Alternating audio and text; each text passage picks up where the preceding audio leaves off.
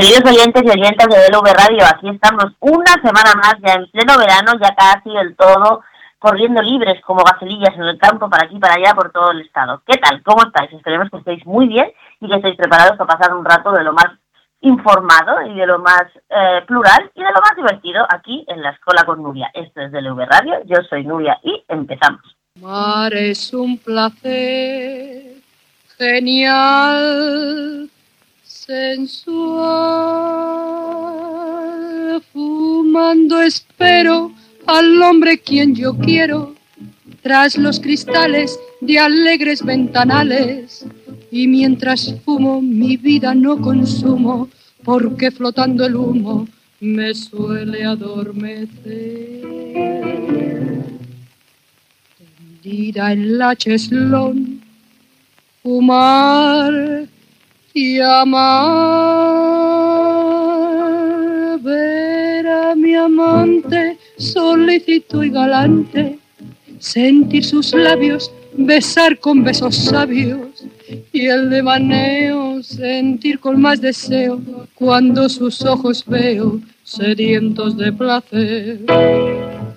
Esta debería haber sido la canción del confinamiento y no la esperada esa del resistiré, porque ¿qué hemos hecho más que estar esperando, fumando y bebiendo, si queréis? Pero esta debería haber sido la canción del confinamiento, porque además refleja perfectamente el hastío y la artera que tenemos todos, por lo menos yo, de la cojonada esta del COVID. Ya no puedo más, quiero parar, quiero parar, ya no quiero más de COVID. Pero esto sigue y sigue y sigue y yo aquí tumbada en mi cheslog no tengo nada más que deciros que actualizar los datos del COVID otra vez porque no salimos de esta ni por equivocación. A día de hoy, 26 de junio de 2020, hay en el mundo 9.656.909 casos de COVID confirmados, de los cuales 294.566 son en España. Siguen activos casi 5.329.000, de los cuales hay activos en España poco, no es poco, 115.860. Hay 4.800.839.000 eh, casi recuperados en el mundo, de los cuales 150.400 y más o menos son en España. Y hay, ya estamos rozando muy, muy cerca del medio millón de muertos en el mundo, de los cuales 28.330 son en España. Eh, a día de hoy se han actualizado los datos y Sanidad ha recontado 8 o 9 fallecimientos en esta semana y 191 contagios en el día de hoy. Eh, los contagios, evidentemente, estamos aquí eh, acojonados todos por los rebrotes. Salud alerta de los peligros para la salud de los dispositivos también de ozono y de la luz ultravioleta para desinfectar. Y además eh, estamos cagados de susto con el rebrote nuevo que ha habido, por ejemplo, en Málaga. Como digo, Sanidad ha sumado hoy este 8 fallecidos por coronavirus, lo que en total sería 28.338. En la última semana las comunidades autónomas han comunicado 11 víctimas mortales, 7 de ellas en Castilla y León. En las últimas 24 horas han confirmado por PCR 191 contagios y el jueves fueron 157. Desde comienzos de la pandemia se han infectado en España 247.905 personas. Sin embargo, sin embargo, eh, hay otros datos del, del COVID. Están pasando otras cosas alrededor del COVID. Por ejemplo, que la Unión Europea ha decidido cerrar las fronteras a casi todos los países del mundo, excepto 16. No van a poder venir nadie, nadie, nadie que no sea de esos 16 países del mundo a todo el espacio Schengen. Entre ellos Estados Unidos, Rusia y Brasil. Hay varias listas encima de la mesa, desde una que más amplia a otra que engloba una cuarentena de los países que se permitiría el acceso a otra más reducida, como digo, de solo 16. ¿Qué más países estarían en esta lista? Bueno, pues ni los americanos, ni los rusos, ni los brasileños, tampoco los arabios saudíes, tampoco los mexicanos. Sin embargo, la España quiere eh, introducir en esta lista de gente que puede venir eh, Cuba, Paraguay y Nicaragua. Y se permitiría la, lista, entrada a España de los ciudadanos del Magreb, que son ciudadanos de Marruecos, de Túnez y de Argelia. Eh, como digo, además de los Estados Unidos estarían excluidos Rusia y Brasil, Arabia Saudí, Irán, Afganistán, Sudáfrica, México y gran parte de Sudamérica. Como digo, España intenta añadir a Paraguay, Uruguay y Cuba. Y respecto a África del Norte, como digo, se da por hecho que la buena situación epidemiológica del Magreb hará que puedan entrar. También entrarían países de los Balcanes como Serbia y Montenegro. Y Turquía está ahí, ahí con sí con saco. Y por otra parte, si hay una noticia que nos ha causado estupefacción alrededor del COVID esta semana es que esta tarde hemos sabido que eh, investigadores de la, de la Universidad de Barcelona han encontrado el virus del COVID en las aguas residuales de Barcelona congeladas desde marzo de 2019. Sí, sí, no me he equivocado, no he dicho marzo de 2020, digo marzo de 2019. Según esta investigación y según una noticia que ha sacado eh, Televisión de Cataluña, TV3, el coronavirus podría estar circulando por diversas partes del mundo meses antes de que se detectaran los primeros casos de COVID-19 en la China en diciembre. Un estudio de, búsqueda, de investigación de virus entéricos de la Universidad de Barcelona ha encontrado restos del SARS-CoV-2 en las aguas residuales de Barcelona recogidas y congeladas el 12 de marzo de 2019. Este estudio podría cambiar la cronología del COVID porque hasta ahora se pensaba que el virus apareció por primera vez en la ciudad china de Wuhan y que el primer caso en Europa se notificó en Francia en enero del 2020. El grupo de investigación de virus entéricos de la Universidad de Barcelona coordina la vigilancia centinela del coronavirus en aguas residuales de toda España. Ahora han enviado las conclusiones del estudio realizado con la colaboración de Aguas de Barcelona a una revista de alto índice de impacto y han publicado el repositorio de MedRBix. Los resultados están pendientes de validación por otros expertos. El coordinador de la COVID-19 del Hospital del Mar ha dicho en Cataluña Radio que este estudio tiene, una tiene mucha veracidad y que la aparición del coronavirus podría estar relacionada con la celebración del Mobile World Congress, pero no del 2020, sino de entre el 28 y 25 de febrero de 2019. Si esto se confirmara, yo me pregunto, y pregunto a todo el mundo, ¿qué está pasando ahora entonces? Si realmente llevamos más de un año con el virus rulando, ¿por qué el confinamiento? ¿Por qué la, emergencia? ¿Por qué ahora? ¿Qué está pasando? Y si no es verdad que nos están tomando el pelo. Porque si hace más de un año, bastante más de un año que estamos con esto, ¿a qué viene reventar el mundo y la economía? Yo ahí lo dejo, no soy nada conspiranoica ni nada fan de las, de las teorías de la conspiración. Pero si hace más de un año que estamos infectándonos de COVID, que alguien me explique por qué hemos mandado el mundo a la mierda.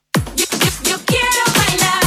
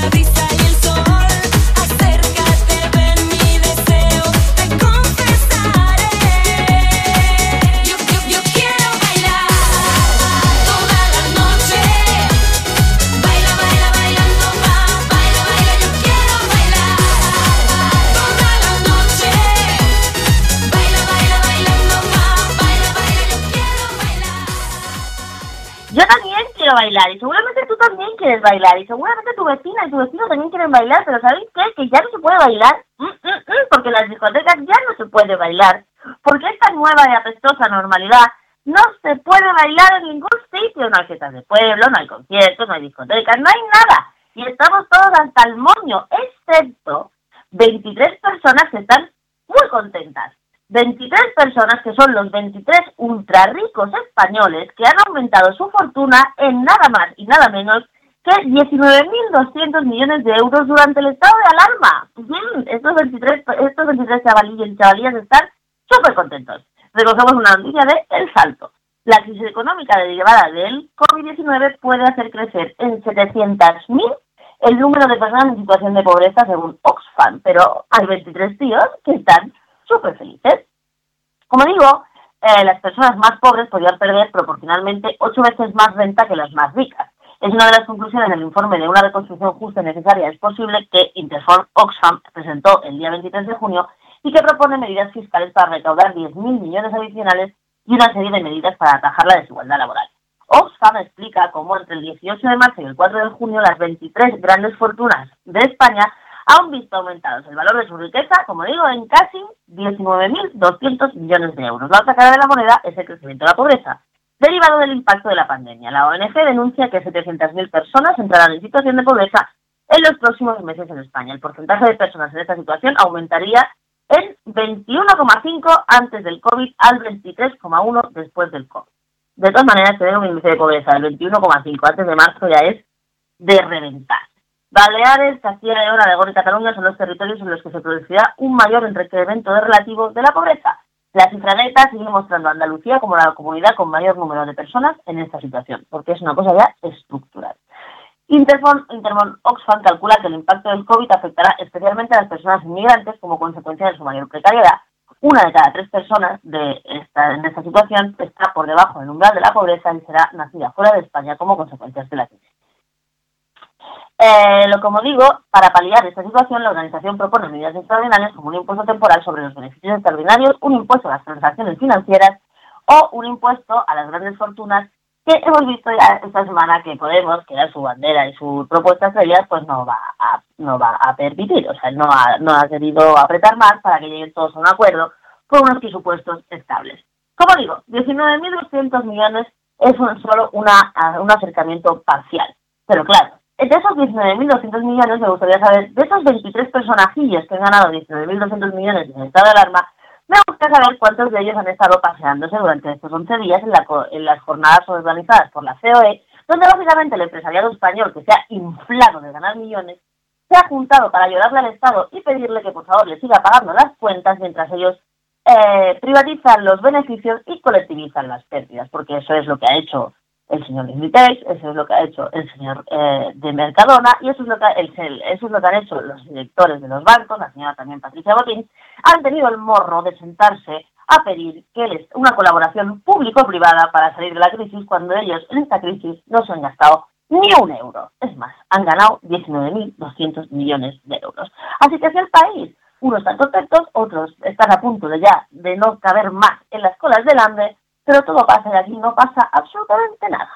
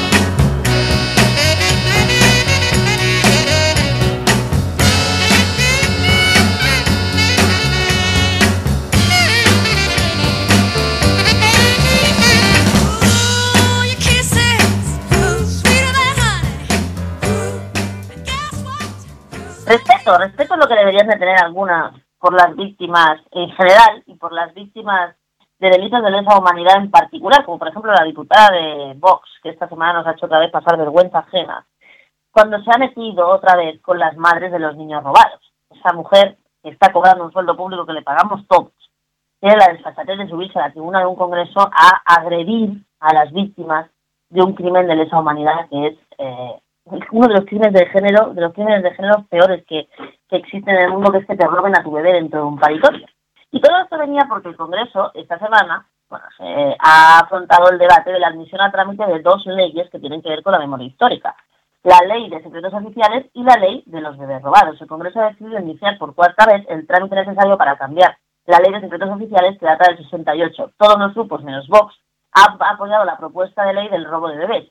Este martes pasado, PP, eh, PSOE, Ciudadanos y Vox también han rechazado abrir una comisión para investigar el papel de Felipe González en los casos. Nosotros, a lo que vamos, que es lo que nos importa, que es el tema de los bebés robados. Las propuestas para cambiar, como digo, la ley de secretos oficiales y para promulgar la primera ley de bebés robados a nivel estatal fueron el martes pasado admitidas a trámite por el Pleno del Congreso. Eh, a partir de ahora, las dos proposiciones de ley serán trabajadas por los diferentes partidos para su aprobación en las cámaras. No es fácil, los dos textos ya llegaron a una fase en los últimos años, pero no consiguieron dar la luz bien por adelantos electorales o bien en el caso de los bebés robados, o bien por sucesivas prórrogas en el plazo de enmiendas y obstáculos de la ley de secretos oficiales. De todas maneras, en el tema de los bebés robados, que, que nosotros seguimos especialmente, ha habido más novedades, que es que la semana pasada hubo por fin una sentencia en el Tribunal Supremo en el caso del doctor Vela y Inés Madrigal que admitió, reconoció que había un delito de suposición de parte de falsedad documental y no se metió en el tema de la prescripción, ergo porque son delitos de lesa humanidad que nunca prescriben. Eso abre una nueva esperanza para las víctimas para que puedan pleitear en España. Por esos delitos cometidos en España, no solo en el franquismo, sino ya bien, bien entrada la democracia. Para que encontrara a los responsables de esos crímenes contra esas mujeres a las que les fueron sustraídos una desaparición forzada infantil de miles y miles y miles de niños entre el 39 y básicamente el 97. Así que es de donde data más o menos el último caso conocido, aunque hay más. Para hablar de este tema, del tema de los bebés robados y de cómo han vivido las víctimas, las madres, que son las víctimas primarias de este crimen de lesa humanidad, eh, todas estas novedades en la última semana, nos hemos ido a hablar con una gran amiga, con una gran mujer, que es María Bueno, que es la portavoz de la plataforma eh, internacional que estamos buscando, a la que hemos podido entrevistar para hablar de todo esto y para que nos contara cuáles son las próximas acciones que van a tomar las madres en busca de sus bebés robados. Os dejamos con la entrevista a María Bueno. Bueno, pues esta semana en la Escuela con Nuria tenemos a María Bueno, una antigua conocida y amiga de este programa, que es la representante de la plataforma Te Estamos Buscando, que es la plataforma que agrupa a familiares y sobre todo a madres de bebés robados. Y hablamos con ella porque esta semana ha habido, bueno, la semana pasada hubo una sentencia eh, importantísima del Tribunal Supremo que por fin abre la puerta a que se reconozcan los delitos de los bebés robados a través del tipo penal de la falsedad documental o de la suposición de parto, que es por lo que estas mujeres y estas familias llevan luchando muchísimos años. María, ¿cómo estás? ¿Qué tal? Buenos días. Pues bien, porque parece que estamos viviendo ahora. Sobre todo me alegra mucho saber que. Te estoy escuchando un poquito mal. Bueno, ¿me escuchas mejor ahora? Ahora te escucho mejor. Es las cosas del directo. te digo que bien, eh, que no se puede no con la situación tan terrible que estamos haciendo en todo el planeta. Así que, sobre todo, un gusto de, de, que estés bien. Bueno, María, como digo, ha habido una sentencia que abre por fin la puerta a que todos los casos, que son muchísimos, de bebés robados en España, no solo del franquismo, sino ya bien entradita la transición e incluso la democracia, se puedan por fin aclarar en vía judicial. Eh, desde la plataforma te estamos buscando cómo, cómo habéis recibido la noticia y sobre todo qué pensáis hacer al respecto. Bueno, desde la plataforma la hemos recibido con Madrid, porque la reflexión que hacemos desde la, desde la plataforma es que por fin se abre una puerta que, que la vamos a convertir en un portalón, Espérate, María, tienes que moverte un poco porque no te escucho. Espérate, ¿me escuchas ahora?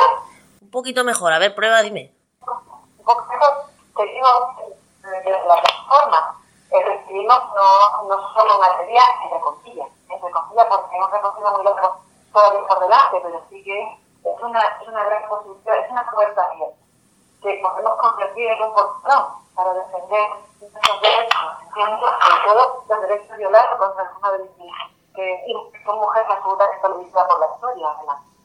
La sentencia la interpretamos como una oportunidad en lo que el Tribunal Supremo reconoce, aunque se cae el delito anterior, la ilegal, pero evidentemente la suposición de datos, como se ha visto antes, en bronca directamente con la protección legal. Y la falsedad en documentos públicos porque modifica la identidad de las personas, de los hijos adoptados ilegalmente, que no es A mí nos asusta muchísimo cuando la gente habla de irregularidades. ¿Cómo puede haber una irregularidad cuando una mujer es padre un hijo en un hospital o en su casa y un profesional de la medicina le firma para que registre a su hijo con hijo biológico, eso no es una irregularidad, es una ilegalidad. Por lo tanto, ya lo tenemos en la sentencia del Tribunal Supremo, que es la suposición del Estado. Por lo tanto, se puede evitar y además, si se vigente, bajo nuestro punto de vista, ¿vale? las sociedades no conjunto público podrían apuntarlo en otras ocasiones. Así que, mm, mm, es preciso terminar con la imagen que son muchas las madres afectadas, muchos los hijos adoptados, y realmente que no se hizo ayer, porque para mí y para la gran mayoría de las víctimas es un delito de lesa humanidad, claramente. Solo que en este país hay que ir un poquito más. María, te escucho, has puesto el altavoz o lo que sea porque no te escucho bien. No te bien,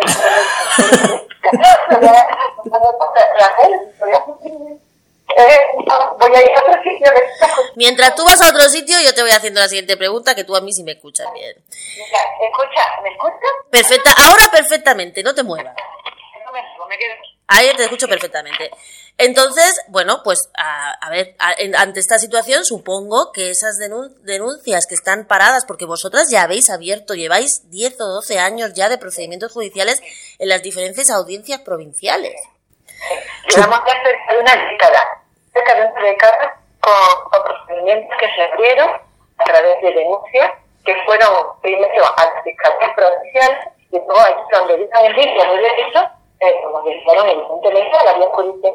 No lo que ocurrió a lo largo de estos días ha sido una anónima para nosotras, las víctimas terrorísticas, porque lo que no se puede eh, utilizar unificar criterios y establecer que todos los delitos eh, están prescritos y por lo tanto se archiva la cosa. Ha habido un, un archivo masivo en toda en toda España, sin entrar en el fondo del asunto. Porque la persona que evidente que un niño desaparecido, solamente a ver, que sepa, dentro de ellos tiene capacidad ambulatoria. Entonces, cuando se les, se les caía de la descentrales a la madre, además, imagínate, como está hablando de estadística primaria, que son las madres, de creencias que estaban eh, en su trance de vida, habitualmente casi siempre más importante, van a su propio hijo. Cabeza la formación y la formación de profesionales, tanto de la medicina como de otros ámbitos dentro de la administración, como son los tipos públicos.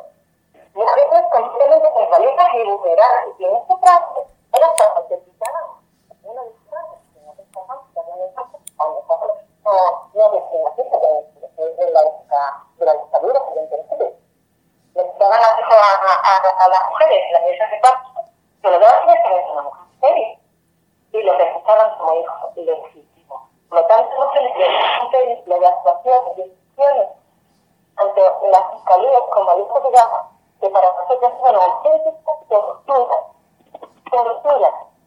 Algunas se resolvían en pocos meses, porque como eh, de la de, de la del delito, la justicia quisiera, ¿verdad?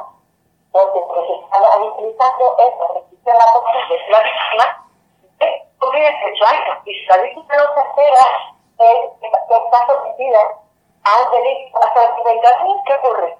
No tiene derecho a la justicia ni a la verdad ni a la reparación. Eso es vergüenza en país. Que a día de hoy, a de hoy ya nadie, nadie, nadie puede negar este sentido común y además la persona y con documentos que acreditan lo que estamos diciendo. No somos mujeres que estamos locas, o tenemos, o tenemos una locura eh, porque las medios de comunicación han emitido y así. Eso es un absurdo. Llevar a 10 años llamando mujeres, son simplemente mujeres con sentido común. Estamos buscando a necesitos. Y no, está muerto, pero son necesitos. Y sin embargo, María, y sin embargo, María, ayer mismo una diputada de la ultraderecha de Vox decía que esto de los bebés robados era un invento. Seguía manteniendo que era un invento cuando hay miles, ya está clarísimo, como tú bien dices, nadie pone en duda que los bebés robados existen. O sea, eh, o sea, un intento. La. No, no tuvimos una dictadura, la palabra de 40 años. O sea, que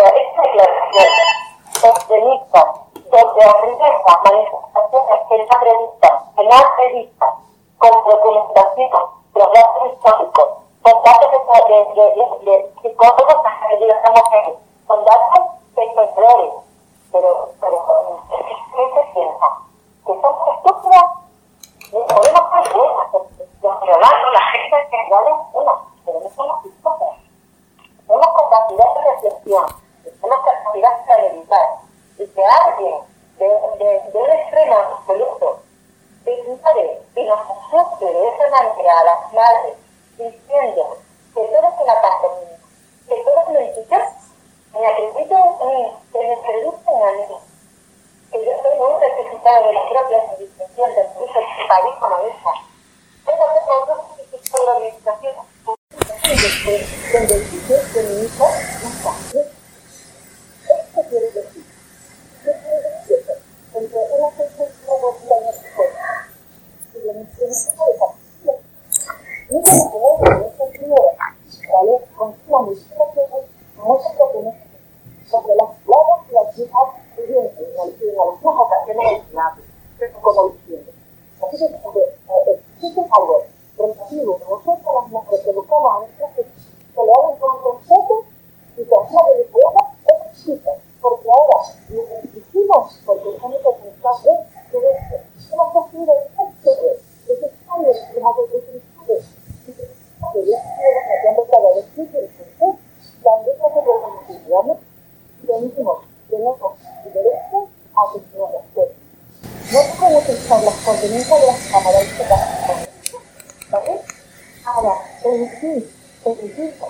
sin valor, sin valor ninguno. Sin valor ninguno, porque no, no pueden mostrar absolutamente ningún lo contrario, a lo que estamos denunciando desde hace 10 años. Está cierto que que en fin, que pasó en Alemania, que pasó en pasó en, en Reino Unido, y que nunca pasó nada. Después al prometido en toda la basura del trabajo que nos compró. Aunque en su momento eh, tuvo su valor, porque desde luego había que conseguir ciertos caminos y abrir, y abrir ciertas vías. Pero que 40 años de democracia no tengamos los herramientas suficientes para volver la reparación, la la justicia a miles de mujeres y a sus hijos, no es correcto, no. Hijos desaparecidos, porque han desaparecido bebés recién paridos, han desaparecido en, el colegio histórico no. Pero no hay acto temporal ninguno, porque todo pasó en, en, la época santa. Sabemos perfectamente que simplemente con que le demos al de cualquier ordenador y busquemos la ley de adopciones de 1900 o 107.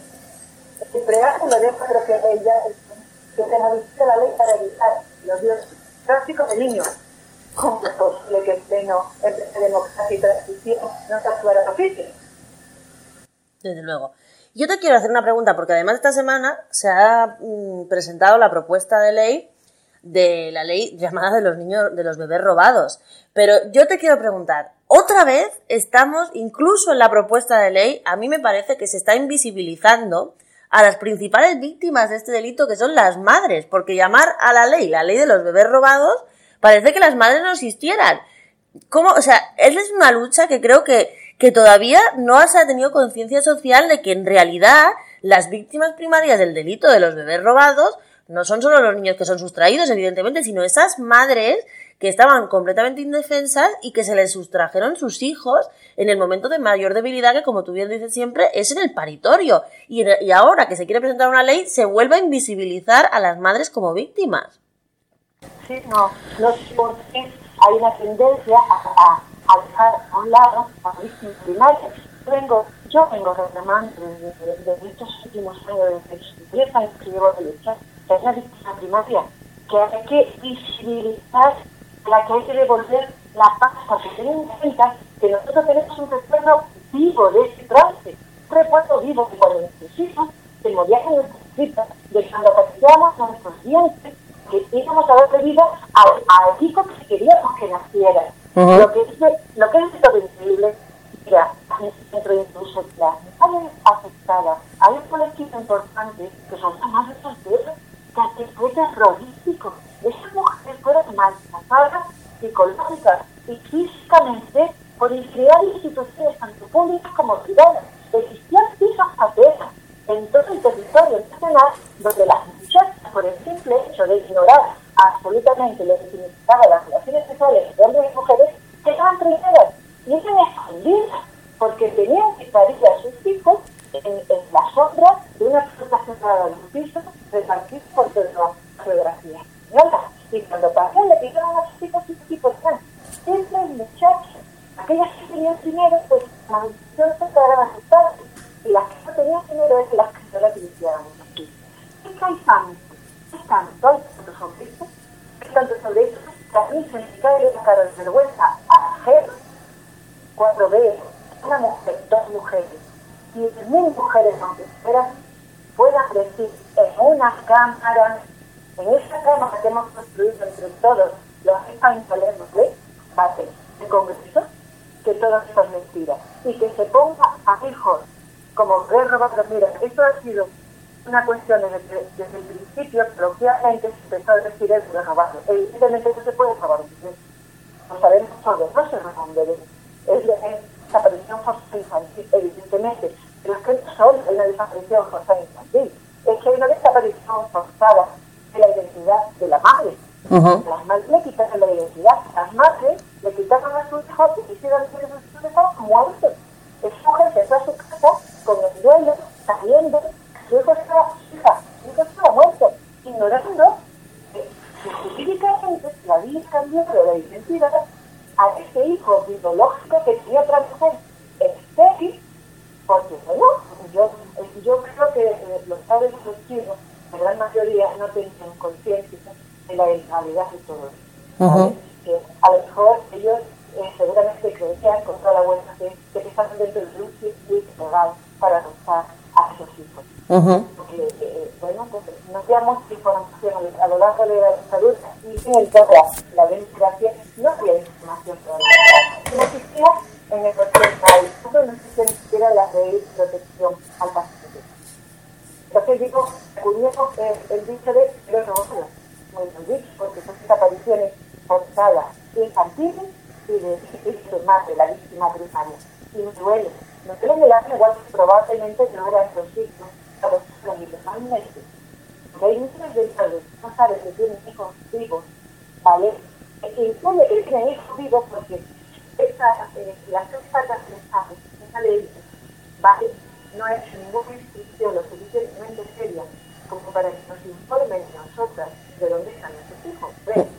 Nosotras no estamos locas, somos mujeres coherentes. La fatalidad existe, en morir en parte, por supuesto que sí, pero tan sencillo, tan sencillo, como que queden las medidas administrativas de los niños de registro.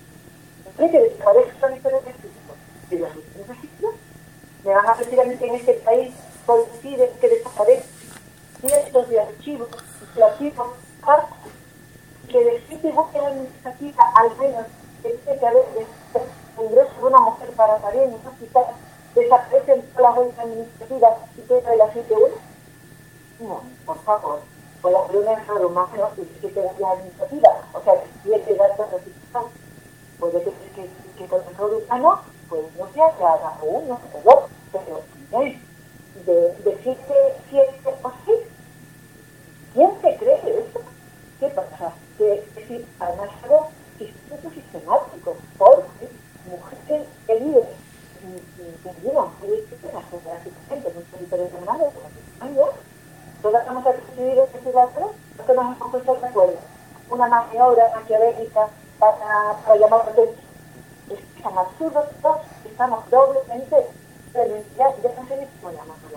Estamos victimizadas constantemente. Estamos siendo ofendidas. Estamos, se está creando, están intentando crear base de una mentira que se convierta en una verdad.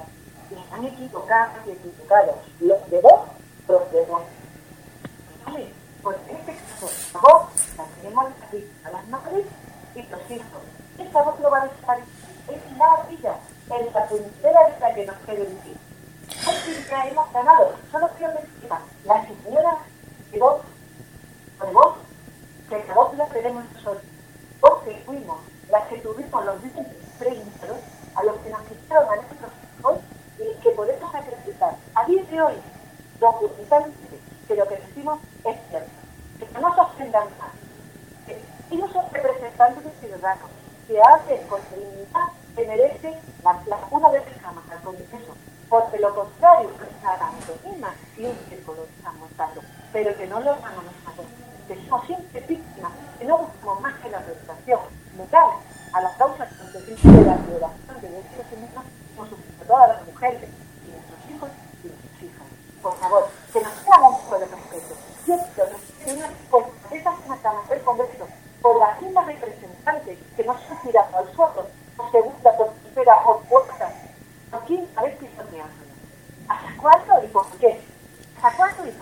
María, yo me voy a quedar con lo que has dicho, que vuestra voz diga lo que diga, el resto no se va a callar nunca como no se ha callado hasta ahora. Así que supongo, desde aquí, por supuesto, desde DLV Radio, sabéis que tenéis las puertas abiertas y todos los altavoces puestos para la causa de, de las madres víctimas de, robo de sus hijos, porque si hay una lucha que hay que hacer, además de la de encontrar a vuestros hijos y vuestras hijas, es que se reconozca de una vez la, la categoría de víctima de crímenes de lesa humanidad de todas vosotras, madres víctimas de, de, robo de vuestros hijos, porque si hay un crimen horrendo en la vida, desde luego debe ser que te roben a tu hijo en el paritorio. María, bueno, muchísimas gracias por estar con nosotros y la lucha sigue y ahí vamos a estar con vosotras, por supuesto.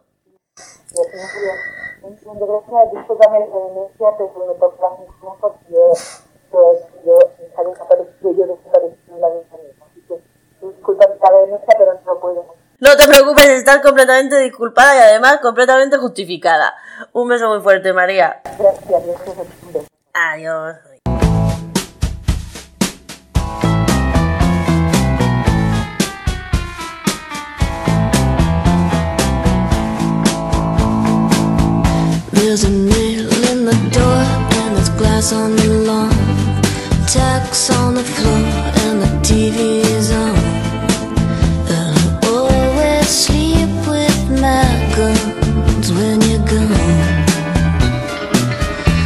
There's a blade by the bed and a phone in my hand.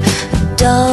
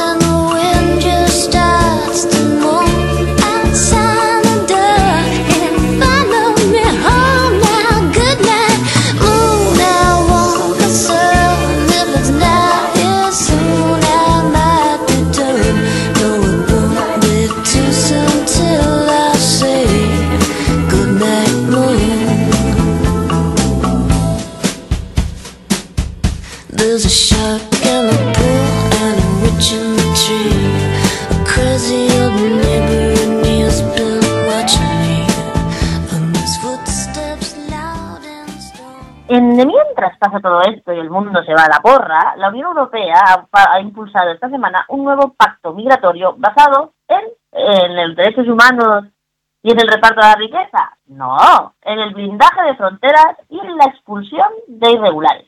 La Comisión Europea tiene previsto apro- aprobar en las próximas semanas el llamado Pacto Migratorio, un proyecto que pretende evitar la repetición de la crisis de movilidad como la que ocurrió en 2015 y restablecer la unidad en la zona Schengen quebrada desde entonces. El plan, elaborado por el vicepresidente de la Comisión, Margaritis Chinas, y la comisaria de Interior, Ilva Johansson, se basa en un esfuerzo sin precedentes de vigilancia de fronteras y una escalada de expulsión de los inmigrantes. Todo muy de la Unión Europea, vamos, todo basado en la libertad, la fraternidad, en la unidad de los pueblos, en el reparto de las riquezas, sí, todo, todo estupendo. Bruselas confía en que esas medidas ayuden a superar el veto de Polonia y Hungría. Polonia y Hungría, todo el mundo sabe que son fundadores de la Unión Europea y son un garante de los derechos humanos, tanto Polonia como Hungría. Una cosa, eso sí, están en frontera y como ellos son los que tienen que parar, pues aquí ellos mandan. Como digo, pretenden eh, que este pacto ayude a superar el veto de Polonia y Hungría al objetivo fundamental del pacto, que es el compromiso de los 27 Estados miembros de compartir la gestión de unos flujos que ahora afrontan casi en solitario los países de la periferia, como Polonia y Hungría. Y Turquía, por supuesto, que no es de la Unión Europea para lo que tiene que ser, pero es la Unión Europea para contener inmigrantes. La propuesta de la Comisión será el punto de partida para una de las negociaciones más tóxicas e ideologizadas de la Unión Europea, según definen fuentes comunitarias. Estamos recogiendo una noticia del país. Los contactos de China y Johansson con otras capitales, con todas las capitales, salvo con las que con, durante la pandemia, le- el parón provocado durante la pandemia, tratan de allanar el camino porque la Comisión Europea solo quiere hacer público el proyecto del pacto cuyo contenido ha podido conocer el país cuando tenga garantizado que su socio no lo rechazará. Como digo, el esto se eh, basa en dos pilares básicos, blindaje de fronteras y expulsión de inmigrantes. Inmigrantes que vienen huyendo de la guerra, de la esclavitud, del hambre, de, la, de, de todas las desgracias que te puedas imaginar. Esa es la gente que viene a la Unión Europea, no es que vengan de vacaciones ni nada. Es más, a los que vienen de vacaciones de cualquier lado, aunque sean infecciosos, los aceptamos perfectamente. Pero la gente que se está muriendo de hambre o que le están lloviendo bombas, lo que hacemos es cerrar las fronteras y expulsar inmigrantes porque en esa mierda se ha convertido la Unión Europea. La primera piedra angular del pacto es la Agencia Europea de Fronteras, Frontex, eh, que durante la crisis de refugiados del 2015 era poco más que un centro administrativo de apoyo a las autoridades nacionales. La agencia Frontex ahora ha pasado a reclutar un cuerpo policial, eh, porque lo que hace falta para los refugiados es policía, que llegará a contar con 10.000 efectivos y plantea pertrecharse de abundante material de vigilancia terrestre, marítima y aérea. Este mismo mes ha empezado la formación de los primeros 265 guardias de frontera seleccionados entre más de 7.000 candidaturas. Y en septiembre esperamos adjudicar otros 400 puestos, señaló el director general de Frontex. Además de los coches patrulla con los que ya cuenta, la agencia espera dotarse pronto de aviones de vigilancia en propiedad un impulso que Legueri confía que se vea respaldado financieramente con el nuevo marco presupuestario 2001, o sea, 2021-2027 en las próximas semanas. El blindaje de fronteras, como decíamos antes, se completa con equipos de reacción rápida ante cualquier fisura en el perímetro. El despliegue de fronteras de las fuerzas europeas podrá ser la petición del país que se haya desbordado por un flujo repentino de migrantes o como consecuencia del análisis de puntos vulnerables que realice periódicamente Frontex. Poco antes de la pandemia, la tensión en la frontera de Grecia con Turquía sirvió como botón de muestra para lo que aspira a convertirse en un modelo de reacción. Las amenazas de Erdogan en Turquía de alentar el éxodo de migrantes hacia el suelo griego fueron neutralizadas de manera inmediata con la aprobación de una fuerza de intervención rápida de Frontex que aún sigue en todo el terreno. Los líderes de las instituciones comunitarias también se desplazaron de inmediato hacia la frontera eh, hasta el punto de conflicto con una escenografía casi militar que desató las críticas de algunas organizaciones gubernamentales pero que les importó tres quinientos. Eh, como decimos, contra el blindaje del perímetro exterior, el pacto aspira a acelerar y a mejorar la efectividad de los procedimientos de expulsión de personas que han entrado de manera irregular en la Unión Europea. Como medida, en la Unión Europea solo se ejecuta el 36% de las órdenes de expulsión, mientras decenas de miles de personas permanecen cada año en situación irregular en el territorio comunitario. Bruselas, en lugar de acoger a más gente o regularizar su situación, o aprobar peticiones de asilo o respetar los derechos humanos, quiere mejorar este ratio eh, quiere mejorar esta ratio y un objetivo en el que Frontex también juega un papel creciente. El año pasado organizamos 300 vuelos charter para la expulsión de inmigrantes, es decir, casi un vuelo diario, decía el director de Frontex, y añade que también utilizamos vuelos comerciales en los que podemos cambiar el nombre del pasajero para expulsar a otra persona si la que estaba prevista desaparece en el último momento. Eso es eficacia. Oye, hay que expulsar a Menganito. ¿Que se haya Menganito? Pues ponemos a Fulanito, no importa. Para Frontex, la clave para aumentar el ratio de repatriaciones estriba en recortar los plazos desde la orden de expulsión hasta su ejecución. No puede ser que se tarden más de 24 horas en largar al personal según la Unión Europea. La Comisión quiere reprimir la creciente fortaleza de Frontex para superar las objeciones de Polonia-Hungría con el pacto migratorio. A cambio de una política de fronteras mucho más dura, Bruselas pedirá a todos los países un esfuerzo de solidaridad obligatoria. El organismo presidido por Ursula von der Leyen Descarta, sin embargo, recuperar las cuotas obligatorias de reparto de refugiados que tanto encresparon los ánimos durante el mandato de, Claude Juncker. Total, que no hay cuotas y lo que hay es un montón de pasta gastada en vigilancia como, como si fueran los gringos, ¿eh? alrededor de las fronteras de la Unión Europea, y expulsión a troche de todo el mundo que venga aquí a intentar salvar su vida. Si esta es la Unión Europea que nos queda, la Unión Europea está ya perdida.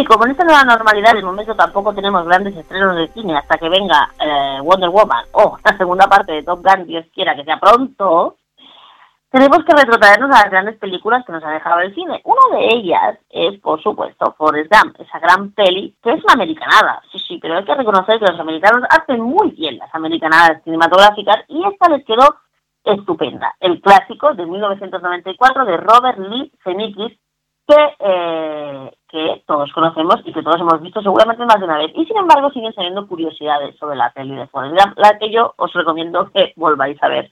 En cuanto podáis, dejad de estar en la calle, hombre, que tenemos frito a Lilla y al Simón con los rebrotes, estaros un ratico en la casa y aprovechar para ver películas como estas que estoy segura de que están en Netflix, en Amazon, en, en Movistar y bueno, en todos lados. Una de las curiosidades de esta película, por ejemplo, se trata y se refiere a los restaur al restaurante Bubba Gump. Como sabéis, uno de los amigos de Forrest Gump, durante sus días en la guerra, Bubba Gump, quería tener el restaurante de Bubba Gump. Lamentablemente murió en Vietnam, pero Forrest continuó y cumplió el sueño de Bubba en su... En la vida real, Bubba Gump Swim and Company tiene restaurantes por todo Estados Unidos y en todo el mundo. Puedes encontrar el famoso restaurante en China, en Japón, en México y en Malasia. Y frente a cada uno de ellos hay un banco con la maneta de Forrest en él y sus risitas se escuchan bajo el banco. El hecho interesante es que esta cadena de restaurantes no existía antes de que saliera la película. Si alguna vez habéis ido, yo conozco el que hay en Miami. Y es verdad que hay una zapatilla, hay un banco con las zapatillas y te puedes hacer ahí una foto. Las gambas no son nada del otro mundo, pero la verdad que tiene su gracia. Otra de las curiosidades de la película es que hay una grabación real que data de 1968 que se usó en la ceremonia en la que Forrest Gump se reunió con Johnson para recibir su medalla al honor. La cabeza de Forrest Gump se su superpuso digitalmente al cuerpo de Sammy L. Davis, quien de hecho recibió este premio por su servicio en Vietnam. Esto dio la ilusión de que Forrest estaba realmente de cara a cara con el presidente Johnson.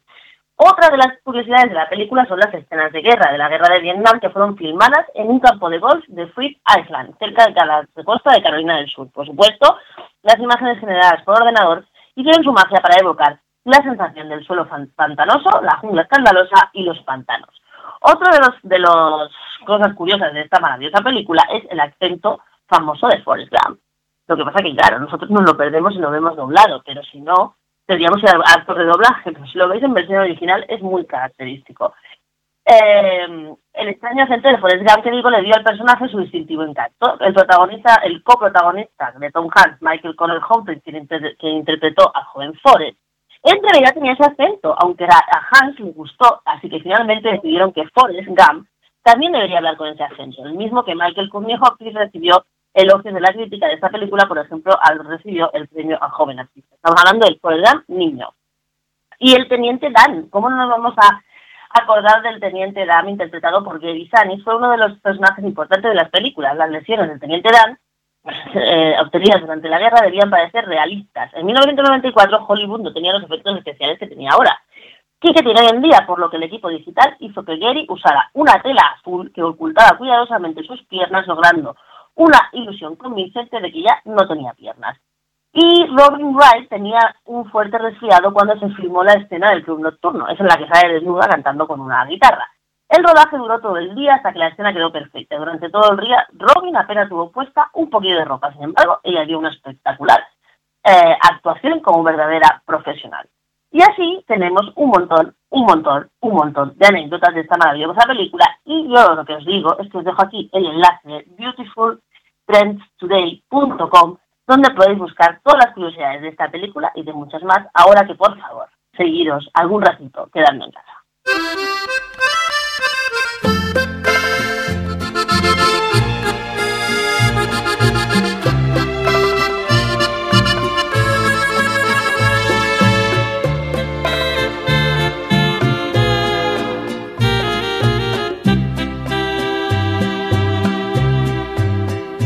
Rata inmunda, animal rastrero, escoria de la vida, adefesio mal hecho, infrahumano, espectro del infierno, maldita sabandija, cuánto daño me has hecho. El rata de esta semana tiene un nivelazo, pero nivelazo, ¿eh? El rata de esta semana es para el super mega presidente en la sombra, el gran jefazo de gabinete, el super asesor del gobierno, Iván Redondo. Que el tipo, que no puede ser más creído y más mamarracho, el otro día en la sesión de control de gobierno se permitió el lujo de hacer las siguientes declaraciones. En referencia a la gestión de la pandemia, dijo que no se podía haber hecho mejor y encima le pidió a la oposición humildad. Oiga, a la oposición se le pueden pedir un montón de cosas, como para empezar educación y que hagan algo de política. Pero es que no se podían haber hecho mejor las cosas. No sabemos ni siquiera los muertos que tenemos. Tenemos millones de personas en el paro, unas colas del hambre que dan la vuelta a los sitios y gente que todavía no ha cobrado un ERTE desde el 13 de marzo. De ahí a decir que no se podía haber hecho mejor, lo que es usted es un mm, infumable venido a más, que algún día el final de su historia tendrá que ir acompañado y acorde a su fulgurante subida. Así que para ir preparando el terreno de esa opción, aquí le damos el rato de la semana, señor Iván Redondo.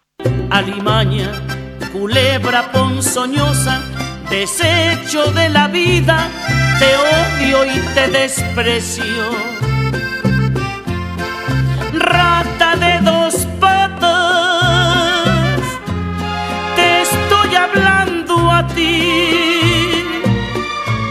porque un bicho rastrero, aún siendo el más maldito, comparado contigo, se queda muy chiquito. Maldita sanguijuela, maldita cucaracha. Pues ya estamos, esta semana nuestro programa está aquí, esperemos que lo hayáis disfrutado mucho, yo desde luego disfruto mucho haciéndolo y todo el equipo también. Como siempre agradecer la maravillosa audiencia que tenemos, que vamos para arriba, cada vez somos más en esta familia maravillosa de DLV Radio. Queremos agradeceros el super seguimiento que tuvo la- eh, el otro día el debate de los riders, en el que petamos todos los récords y, subimos, y estuvimos en directo con muchísima gente y se sigue repitiendo y ha tenido muchísima, muchísima repercusión. También estaremos eh, eh, haciendo seguimiento de lo que nos explicaron los riders y de sus movilizaciones a través del informativo diario de cada día, que también está haciendo un exitazo desde aquí saludamos a nuestros compañeros de los informativos, también por supuesto de la mesa de debate de eh, decreto nuestro de cada día y por supuesto a nuestros compañeros del motor de Arras. Estamos toda la semana en las redes, ya lo sabéis, en lvradio.org, en el Twitter, en el Facebook, en el Instagram, en el Twitter de y en el Facebook de la Escuela, en Spotify, en Ivo y en todos los sitios donde nos queráis encontrar. Ah, y por favor, por favor, por favor, suscribiros a nuestro canal de YouTube, canal de YouTube de DLV Radio. Suscribiros para no perderos ni uno de los vídeos y poder participar en directo de todos nuestros debates. Hasta entonces, pasar una buena semana, disfrutar muchísimo, pasarlo bien, no os pongáis malitos y nos vemos aquí en una semana. Que infectas donde picas, que hieres y que matas. Alimaña, culebra ponzoñosa, desecho de la vida, te odio y te desprecio.